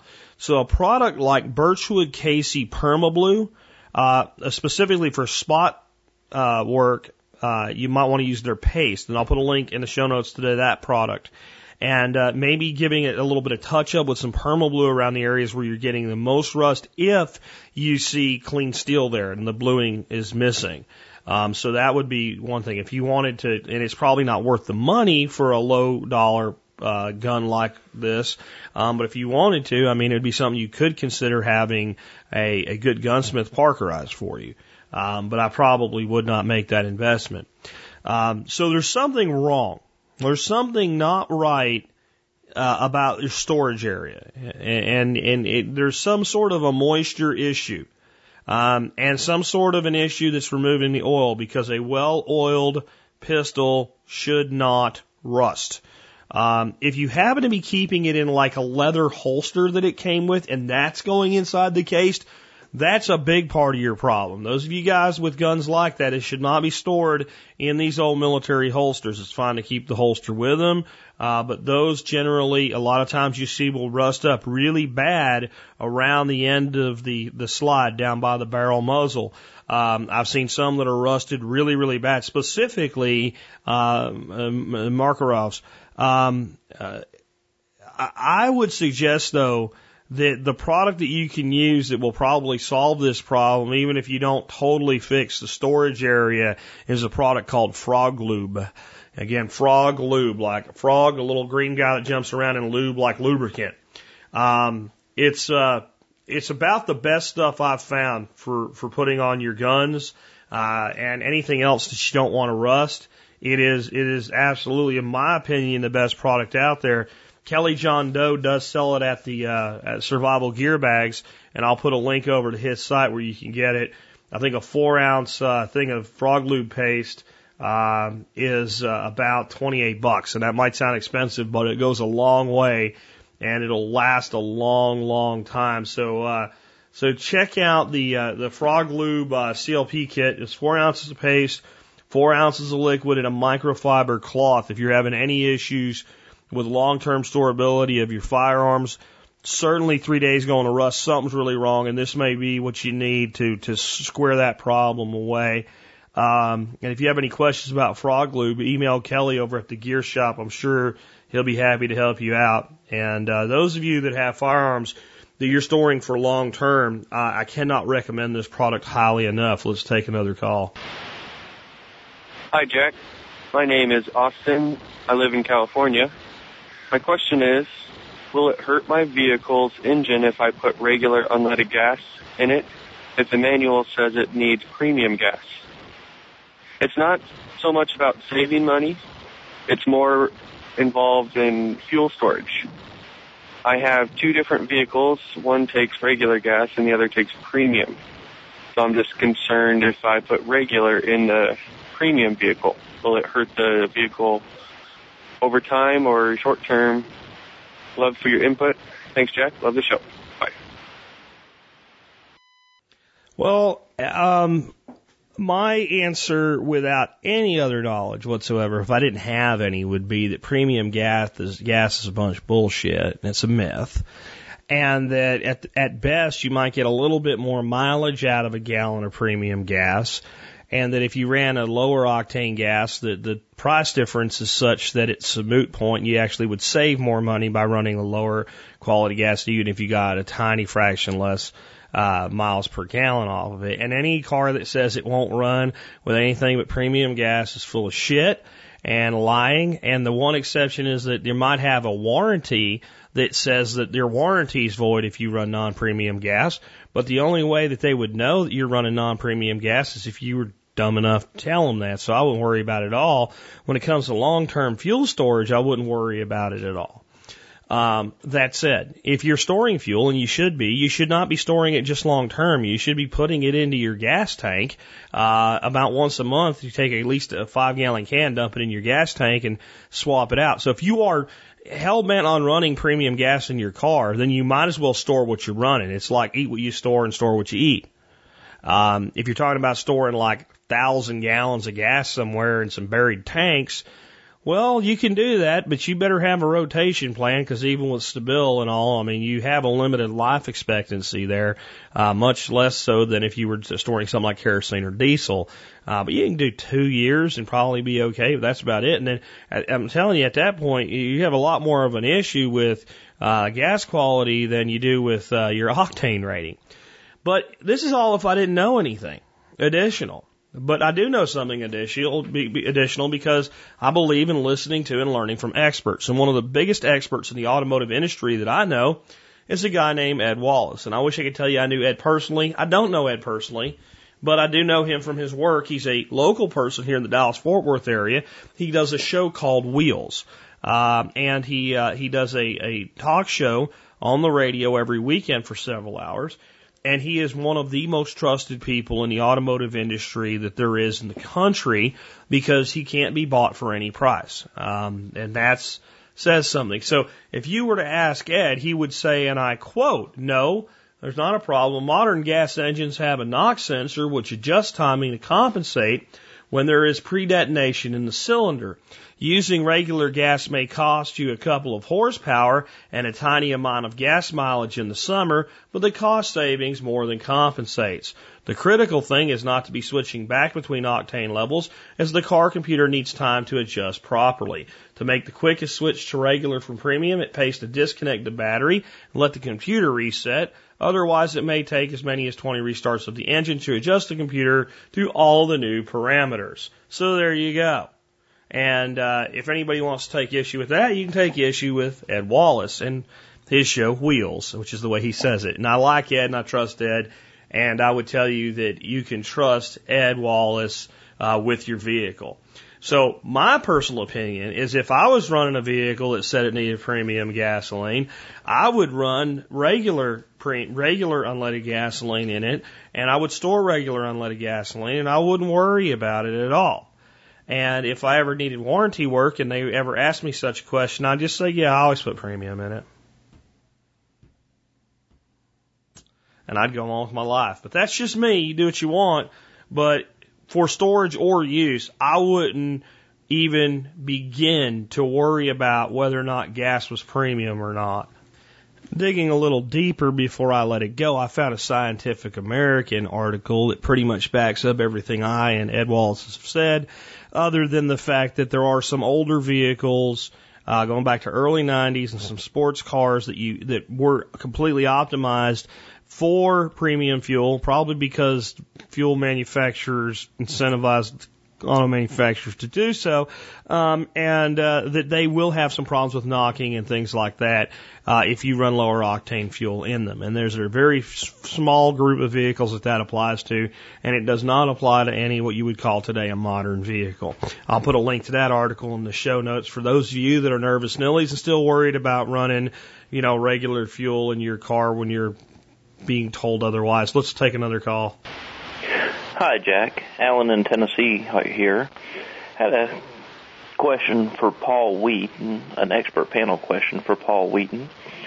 I was wondering, uh, I see he advocates diatomaceous earth use for pest control, bug control, and the general good things that it does. And I went to do that myself and luckily stumbled into someone saying it was also hazardous to bees.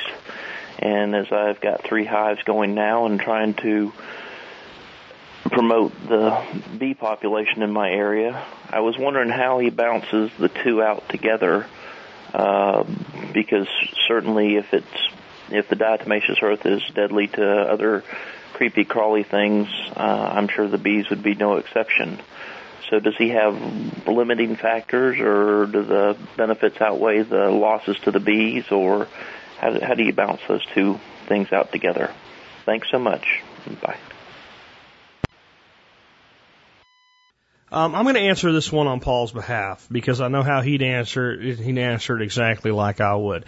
DE is an indiscriminate killer of any and all invertebrates. If you were to go sprinkle DE on your bees, you would kill them. They would die a very horrible death for a bee, as the little tiny pieces of DE which is uh, diatomaceous earth, which comes from uh, deposits in, in the earth, and it's a natural product. You could eat it, and the bee could eat it, and it wouldn't hurt them. But in an invertebrate, and it gets on their exoskeleton, and it's like a little piece of volcanic ash would be in your in your lungs, and it it scratches and it cuts in, and then it dries and sucks the moisture from the little creepy crawly's body, and he dies an untimely ah, death. Right, so that's how DE kills, and it's indiscriminate, which means and pretty much if it gets on any invertebrate, it will kill it. But it is not a toxin, it is not a poison. This means that you could literally sprinkle DE in a circle on the ground around your beehive. And unless for some reason your bees took to flying down there and walking through that circumference of it, it would never do anything to them at all. It's not toxic, okay? Toxic would mean that there's some kind of chemical or biological component to what it does. It's a mechanical killer. It kills through a mechanical methodology and it has to come into contact with the creature's body. This would mean if you were sprinkling it all over your flowers and stuff like that, it would be a major threat to your bees.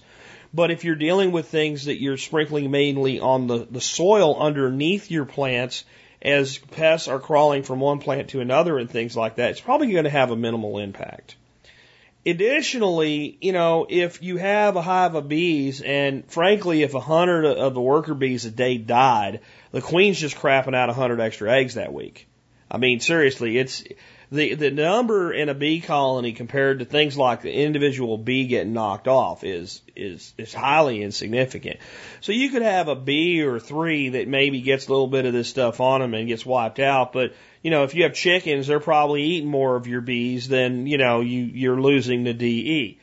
Now, if you're just wholesale putting this stuff everywhere, not only could it be detrimental to your bees, it could be highly detrimental to, you know, things like your beneficial insects. So DE is a spot treatment. It's I have a problem with one particular pest on one particular plant and maybe I dust that plant. Like if I was having a big problem with um, uh, cabbage worms on broccoli, I might hit those broccoli plants with a little DE for a couple days. And then I might either let nature deactivate it. If we have a rainstorm, I'll deactivate it myself. If you wet DE down, it will kind of bind with and wash into the rest of everything and it will become inert and harmless. It's only when it's in its sole concentrations alone and dry that it's effective. So it doesn't leave any residual problems either. You put your DE out, you have a rainstorm. If you need it to keep doing what it was doing for you, you have to reapply it. And there's no toxicity. You could literally eat this stuff. Right? So it won't cause colony collapse disorder or things like that. It's, it would be no different than any other uh, natural insect control method that you would want to put it in places where your bees would not be likely to come into contact with it, and then relax, don't worry, have a pint of mead. All right, let's take another question. Hey, Jack, John in West Virginia. I would like to hear your thoughts on kerosene heaters, the pros, the cons, the ups and downs. That's all I got, man. Thanks a lot. I think kerosene heaters are a very valid method of supplemental heating, and um, I mean supplemental both in one like using them in certain areas of the home. Uh, when you're using, you know, a larger heating system where you might have that thermostat back down a little bit, and you're keeping one area of the home that you're in more often a little bit warmer with that heater, the way many people use little electrical space heaters, it's much more cost efficient. Kerosene stores a very, very long time. The heaters work very well. Modern heaters are equipped with two major safety advantages that older vintage heaters are not. And if you have an older vintage heater, you don't need to get rid of it, but you need to think about these two things to a high degree. Number one, modern heaters always have a cage around them. They have this little metal cage around. That cage can get kind of hot, but if you touch it, you know, you got time to pull your hand away from it before it scars you like that dude's hand in Indiana Jones. Uh, older heaters did not have a cage like that because manufacturers back then weren't afraid of being sued uh, by every Tom, Dick, and Harry. And uh, they figured you were smart enough not to touch the damn thing and burn the shit out of yourself. Well, if you are smart enough not to touch the damn thing and burn the shit out of yourself, you don't have little kids that are too young yet to be expected to understand that, then you can use that old heater. If not, you might want to invest in a new one uh, if you're either dumb or you have young children who who you know are too young to be held accountable to that. But you know they will burn themselves once, but it's it's a terrible thing for a kid to be burned that way, and you really have to think about it if you have younger ones in the house with these things at all. But especially an older one without the cage around them. The other thing is that, you know, manufacturers thought in the past if you had a great big giant thing like kerosene heater in your house, that you'd be smart enough to know that that thing shouldn't be tipped over on its dadgone side. So you wouldn't put it like at the bottom of a stairwell where your kids or dog run up and down it where they might knock it over or something like that. Or balance it precariously on your kitchen table or some shit like that. So they didn't worry about what happened if it tipped over. They figured you knew it would set your house on fire and you wouldn't tip it over. Well, in our modern society, there's people that don't understand those things. So modern heaters are made with something I actually think is a very good safety addition to them, in spite of my facetious comments about lawsuits and the stupid. Um, but those those comments still apply. But anywhere this could happen, a heater could get knocked over by an animal or something. Um, they have features now. If the heater gets knocked over, it kills the kills the flame. And those two modern safety additions are, are really a great idea. I would recommend specifically if you're going to use kerosene heaters in the evening or maybe you're heating an area where you're going to sleep, that you invest in the carbon, carbon monoxide uh, detector and make sure that you have that in your area you're using it. And I would also recommend that you would have a smoke alarm anyway, period, kerosene heater or not. Those are two safety precautions I would recommend. I'd also recommend that you think about taking and coming up with some kind of a platform uh, that that heater could sit on that would separate it from carpet, even though most heaters do have a nice little stand on them now and all. It wouldn't be a bad idea to have a tray or something underneath the heater as a redundancy of separation from your flooring uh, or possible drip from overfill or something like that. I'd recommend that you always shut off your kerosene heater when it's time to refill it, that you always let it cool down, that you always take it to hell outside of your house, that you fill it outside of your house, that you wipe off any extra that maybe gets on the outside of it when you do that, and then you bring it back inside of your house. I would strongly recommend you get yourself a little battery powered siphon pump with a wand. You stick it in your can, a little tube goes into the pump, you turn it on and it siphons the kerosene instead of trying to pour it and dump it out of a large can into a very small reservoir that these things basically have. Those are the things I would recommend that you do. If you're going to have a kerosene heater, I recommend you store at least 15 gallons of kerosene. What is the point of having a redundant heating uh, protocol if you do not have the fuel to go in it? Because the next thing I'm going to tell you is do not, do not, do not, do not, do not put anything in your kerosene heater other than kerosene. Do not put diesel fuel in there. Do not put gasoline in there. And do not put the special fuel for kerosene heaters that burns cleaner and is more eco-friendly in there than, than kerosene. Because that stuff's basically really good kerosene. Why wouldn't you put that in there? Because it costs too damn much money. Put kerosene in your kerosene heater. Put kerosene in your kerosene heater. One more time. Use kerosene in your kerosene heater. That's what it's meant to run on. Um, and learn your heater. You know, play with it, learn it, learn, you know, because you turn the temperature up a little bit and down a little bit and how much, and, and try to run it where it runs nice, clean burning and, and as low as possible where it'll run clean for you and give you the heat you need. That'll make it more efficient. If you run it too high, you can end up with smoke. If you have smoke coming out of your kerosene heater, shut it off. Something is wrong. If it should never smoke. Smoking is bad. Most often it's just you're burning it too hot. And if you shut it off, give it some time, wait, air out the place, relight it, and don't do that again, it probably won't smoke. If it's smoking on you and it's not turned up real high, something's wrong with the way the wick's configured. And you're going to need to figure that out. Um, it's flammable and will burn down your house if you do stupid things with it. So don't do stupid things with it. They are efficient. They are very efficient. You really should have a window cracked or a fireplace flue or something like that open when you're using a kerosene heater, especially in a modern home that's a lot tighter than older homes. Remember, when these things were in vogue, the concept of high high insulation factors and all that stuff, you know, and no no breezes and no drafts and everything was locked up tight. Houses were not like that in the 50s and the 20s, etc. They they lasted a lot longer than they do today, but they didn't hold as tight energy wise. So I'm not saying if you have an old house not to crack a window. I'm just saying that that's why you didn't have people dying of carbon dioxide all the time back in the day because these houses were a little bit drafty. So I, I think they're a great thing. I think if you have a small hunting cabin, it might be all you need. Um, I think if you want to supplement the heat in an area of your house, I think if you're in one of these, you know, spousal relationships where somebody's freaking cold all the time, ladies, uh, and they and the lady spends most of her time during the day in one bedroom or uh, living room or kitchen or whatever, and they're cold, that that thing can go there, and I don't have to sweat my brains out. I think that's good for that. I think that if everybody's in an area of the house in a cold climate and that needs a little bit of a bump in heat, that's better than turning up the whole house.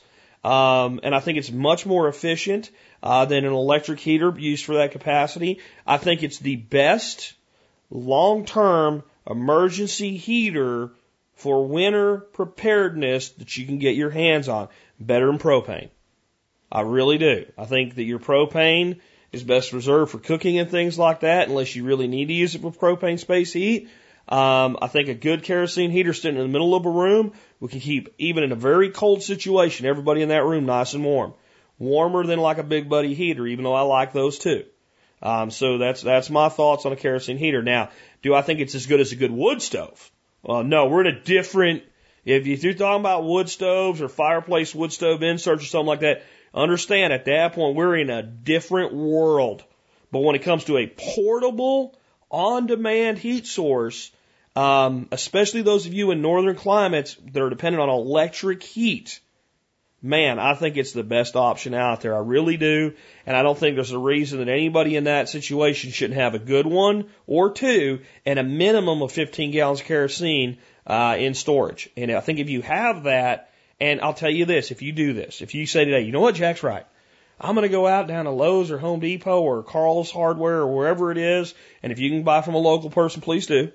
I'm going to go down there, I'm going to buy myself the best kerosene heater I can find. And I'm going to go get myself three fuel cans and I'm going to fill them up and I'm going to label them and I am going to have this kerosene heater and I'm going to have this kerosene. And by God, if my power goes out, my family will not be cold. Great. Put some kerosene in it, turn it on and learn how it works. Use it. Use, run five gallons through it. A little here and a little there. Use it for supplemental heat. Put it in the room. Turn the heat down. Go ahead, turn the friggin' heat off. And, and, and everybody huddle up in the, the living room. Make sure you follow the safety procedures. Watch TV with the heat off for a couple hours with the kerosene heater on. Put a blanket on. Deal with it. Learn how it works. Don't believe it'll do what it won't do. Get a feel for how much fuel you're going to use. When you run out of that five gallon can, go refill it. Get yourself another can. Put it up to 20 gallons. And then if you just want to kind of put it away after that and you don't really want to use it much, once a year pull it out and run that little, little, little fun drill with it. But know how it works. And that way if something went wrong with it or something's gone wrong, before you need it, you know and you'll know how to use it when it's time. Don't go buy one, leave it in the box, put 15 gallons of kerosene in your storage shed, and think everything's hunky dory. And then the power's going to go out one night at 3 o'clock in the morning. You're going to be trying to figure out how it works. Don't do that to yourself. Let's take another one. Hello, Jack. This is Doug, long-time Minnesota listener. Uh, this weekend, girlfriend and I were looking around. We're like, shoot, we got enough preps. We're set up pretty good. We're working on sustainability part of it. We've just kind of popped out. We're like, where should we go next? You know, what what should our thought process be for going on from there? I mean, we have a little fine tuning to do, but that's just a matter of time of trial and error and stuff. And the second part is is we'd like to give back to the community and just wondering what your thoughts were on doing a scholarship for you know some students in the local high school and saying uh, maybe we'll do you know uh, critical thinking essay and I don't know, just what your thoughts are about doing that and where we should go go from there on it. Uh, thank you for your time and love listening to you. Bye. Those are two totally separate things. Let's start out with the first part. Joe, you've reached a point where you're prepared. And you feel very prepared and very secure. You, some people are thinking I'm going to go, no, you're not. You are not prepared yet. You better get a bunker. No, get great. Excellent. Now, you said there's some fine tuning. There's probably more than you think there is, but great. Great. Live your life. That's what you do. This is about a better life. If you feel you're really prepared, continue to work on your skills and your knowledge. Keep working on your sustainability. Try to get yourself into a position where you become less and less dependent. So what I actually am hearing you say without having you say it is your self-reliant quotient is very, very high right now. So I would now say, well, like I would advise anybody in that situation, great, start working on your self-sufficiency quotient. Okay. So that requires me to, in brief, and this is a, I've done a whole episode on this, but give a brief difference between self-reliance and self-sufficiency. A flashlight is a self-reliance tool. If the power goes out, it gives me self-reliant lighting for a period of time. For as long as the batteries in it last, and for as long as any other batteries that I have for it last. Self-reliance. And it is where we should all start our preparedness in making our self-reliant quotient very high. And it's measured in time. So if we have a self-reliance quotient for all our needs for 90 days, that means they can shut the grid off, we can't leave the house, and we have enough stuff and preparedness and knowledge to go with it that unless something catastrophic happens, like dad falls over from a heart attack, for 90 days we don't really care. We might be mildly inconvenienced. We may not live life as normal, but everybody's fed, everybody's got water, everybody's got basic health care needs taken care of. We can take a dump and we don't have to worry about the sewer some way, shape, or form. Maybe it's just we have a plan with porta johns, little porta potties and blue fluid and stuff like whatever it is, we're good for 90 days or 30 days or 60 days or six months, whatever it is. Self reliance is measured in time and it's based on stuff. Self sufficiency may be based on some stuff, but it's renewable stuff or so long term stuff that we're not really measuring as self reliance. Like solar panels might have a really good life cycle of 25 years, and they still kind of work after that, but they just kind of decline to the point where it's probably worth looking at replacing them. But 25 years is your that power that comes out of that solar array is self-sufficient power. It is not dependent on being resupplied 90 days or a year from now. Got it? So a food forest is self-sufficient. A pond is self-sufficient. Pond with fish that are breeding in there that I know I can take, I don't know, 50 fish a month out of. And I will never run out of fish. That's self-sufficiency. That's measured in a percentage. So the tweaking, when you get into that stability, is always about increasing that percentage. The percentage is right now, 50% of what I use, I'm producing for myself. That would be a very high self sufficiency percentage. So it sounds like you've got the self reliance quotient up really high. I would move over now and focus heavily on the self sufficiency end of the spectrum. Giving back through scholarship, I heard this question and my heart warmed and I smiled. But you know how I smiled? I smiled the way the Grinch does in the, the, the, how the Grinch stole Christmas before his heart grows three sizes. Now, my heart's not little and small like a Grinch's, and actually this is a big, heartfelt smile, but it's also a Grinch smile. It's an evil plot, good evil plot smile. This is the first thing I thought. Why the hell haven't I been suggesting this? And why don't we start doing things a little bit differently? I, if, if all you do is a scholarship for a thousand bucks or five hundred bucks or fifty thousand bucks, whatever it is you're going to do, and do it annually or once or whatever, and do it the way everybody else does it, and you follow all the, the rules and regulations and stuff and get the tax advantages of my, and I don't even know if there are any, there probably are. That's probably how they get you to do it the way they want it done. And it goes through accredited institutions or trade schools or whatever. And basically, if Timmy does the best essay, he gets this money and he can use it for his, you know, these, these parameters that scholarships go into. And it gets a hundred kids to write an essay on critical thinking. It is a home freaking run. Now, where's my evil plot come in? How do we make it a grand slam home run? How do we make it back to back grand slam home runs? How do we how do we do this in the evil maniacal freaking Jack Spirko marketing way? I think that it's time for some of us out there to start putting our money where our mouth is and start putting up what we'll call scholarships for children and young people that have absolutely nothing, not a dang thing, not F all to do with college. Yep, they heard me. Now, if you want to do it and take it in there and make it a college one, I think you should. I think that's free market and that's great. And I think it could even be part of this movement. But I think we should, we should start saying to ourselves, what is the future for our children and what do we see, want to see our children doing? What do we want to see our young people working on and doing? And, and what do we know that we could support their efforts beyond the financial with? So what if a computer programmer said, I'm going to do a scholarship where I am going to provide for the the person that seems the most energetic and gifted in computer programming uh, for and it could be specific, like computer programming in one sector or in general. Uh, $5,000 to further your education. It is not a typical scholarship where you have to go to the accredited institution. This would be money that could be used in any capacity to further your knowledge and education.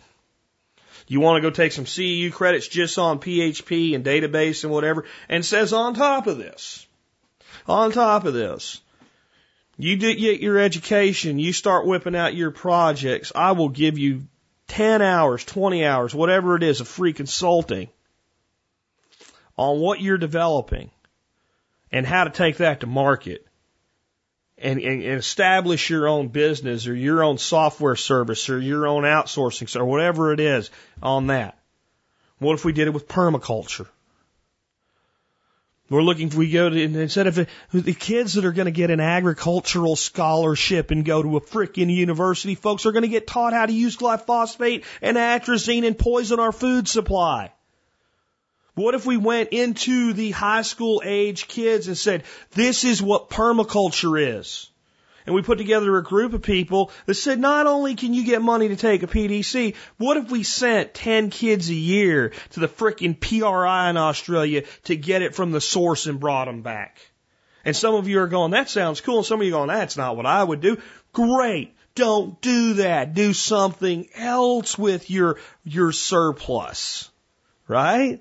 The part you want to give back. Why are we and I know many of us are donating money to things like scholarships to send children to an institution that teaches them to be part of the system that we know is failing. You know, if you're an auto mechanic, what if you started a scholarship, a successful automotive uh, mechanic shop why aren't you guys running a, a, a scholarship that, that the money can be used toward becoming an ASE certified mechanic to learn that hard skill set? And saying that the winner of this scholarship not only gets that, but gets to come into your shop and get hands-on experience for four days, you know, in the month before they start school or their first break in, in, in class. They get to come in and learn from actual mechanics on the job.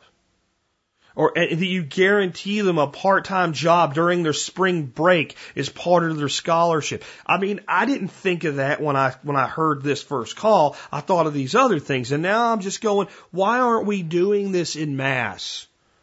Why aren't we that are successful in business and life in general, establishing lifestyle scholarships, life planning scholarships, lifestyle planning funding scholarships. Call it whatever you want to. Right? And if scholarship's not the right word, fine. If the government has a monopoly on that word, fine. We'll come up with a different word for it. But I think if we're going to do this, Guys, we should be helping our, our youth understand that there are a huge myriad of opportunities outside of the university system. And if somebody writes me today and goes, but what if you, some people need to go to college? There are thousands and tens upon tens of thousands of conventional college scholarships out there. There is no reason that any kid going to college today shouldn't be walking away with three or four of them if they really want to. There are tons and tons of things to do that. There is very little that I know of other than a few publicity stunts by some multimillionaires to help children establish their lives outside of the system. Well, we're supposed to be the people that are pointing to all the flaws in the system and saying, follow us. There's a better way. We're already doing it. Look what we're doing. So why don't we take some of the next generation with us? Because for all of my harping on the teacup generation, there are optimistic young people out there that know something's wrong, but they don't know what to do about it, and they're not sure how to get a head start. And I think in something like this, this is not charity. This is not, you get help because you need it. You get help because you demonstrate that you will make the most efficient and best and most noble use of that help. Help. If we're going to sit here and say, from a libertarian view, that we have a better way, then damn it, we should demonstrate it. It's in some ways what I've done with Josiah here with an internship. But I'm thinking now, how do I do something a little bit different? How do I blueprint this for other people? And where do I take my social and financial capital next to help someone who needs it. And I have someone in mind. And if you're his dad, you might realize who I'm talking about already because you've asked. We'll see what we can do there. But my challenge is to all of you to look around and say, maybe instead of writing another check to a 501c3, not for charity, not for whatever, not for profit charity, where you send your check in and you know it does good, but you don't really see where it does good, maybe you run your own program. And here's the beauty. If you just give them the money and say this is what it's for and let the free market work and do your best job of judging the intent and maybe don't call it a scholarship. Somebody legally help me out there. It'd be bad if we call it a scholarship, and if not, what will we call it? Find out and let me know. Some lawyer. And you say, basically, this is what this money's for, and you give it to him, and you don't actually enforce it with the system, the system don't get to say diddly crap. Yeah, you don't get the tax deduction. Is that really what it's about? Is it about the tax deduction or is it about what you can do to make things better? That's what I think we should be doing. I think we should not be trying to be in and out of the system at the same time when it comes to making radical change. That radical change should be made apart from the system. Caesar, I have given thou thy tribute on this $5,000 of my income, thou shalt take it and shove it up thy ass and waste it as thou hast before, and I take what remains and I give it to this young man or young woman to do with as they please, and if you don't like it, I don't give a damn. Yes, now that person probably has to pay taxes on it. It's money they wouldn't have had otherwise. It's income. Fine. 1099 that shit, whatever. Caesar here has dealt additional tribute to waste and piss away, but this one has been separated from thy tit and shall go forth and do good shit for eternity, or at least for as long as their optimism remains. Go away. Go away, go away systems. That's, that needs to be what we're thinking. Why? Why are we trying to exist within a falling, failing system? Why are we putting our time, our money, our effort, and our treasure to sending children who do not belong to college to college because they were gifted enough to win a scholarship?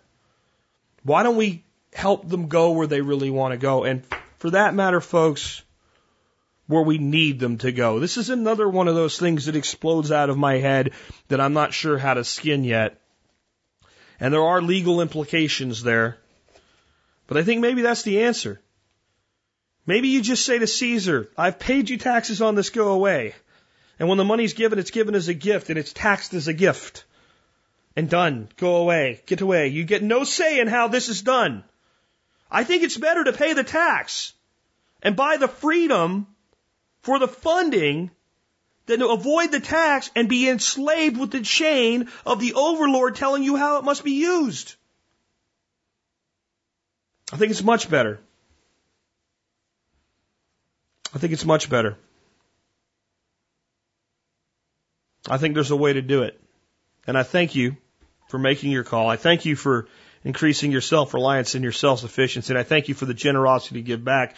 And I challenge you to figure out in your own community how you could do this in a way that would further the goals of, of, of children. And just off the top of my head, if you had a place in your area, for instance, that was a company that specialized in sustainable uh, energy, it's just one idea and you wanted to run your critical thinking and if you reached out to them and said, hey, we'll fund a portion of this individual's education, but we don't necessarily want it to be locked into the, the degree university system, but maybe a course or a specific set of courses. If you had a young person that was really motivated, that wanted to learn, that wanted to come in and work, what would be the core critical stuff that you would need? And is there a local place like tech school or something like that where they can get this education and what would it cost? And if we were to provide the funding for that, would you guarantee the winner a starting position upon completion? And boy, as an employer, as an employer, I would be like, oh, hell yes. You're going to let me tailor make the education of a new person that's so ambitious that of everybody that applied, you've chosen them and they want to do this and they want to learn and they want to come in with that hunger. Yeah, you might have to talk to four or five employers before you find one with a freaking brain that's not stuffed up their fourth point of contact. But when you do, now you've got something. This is the free market at work. Instead of just bitching about the system, you do better than the system. And you stop playing by the system's rules. Make your own way and the others will follow. With that, this has been Jack Spirko with another edition of the Survival Podcast, helping you figure out how to live that better life if times get tough or even if they don't.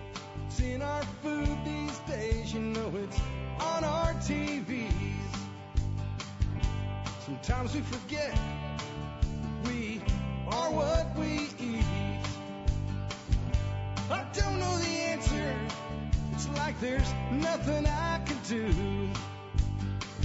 It's the price we pay, I guess, when we follow all the rules. There's a better way to do this. Let me show you a better way.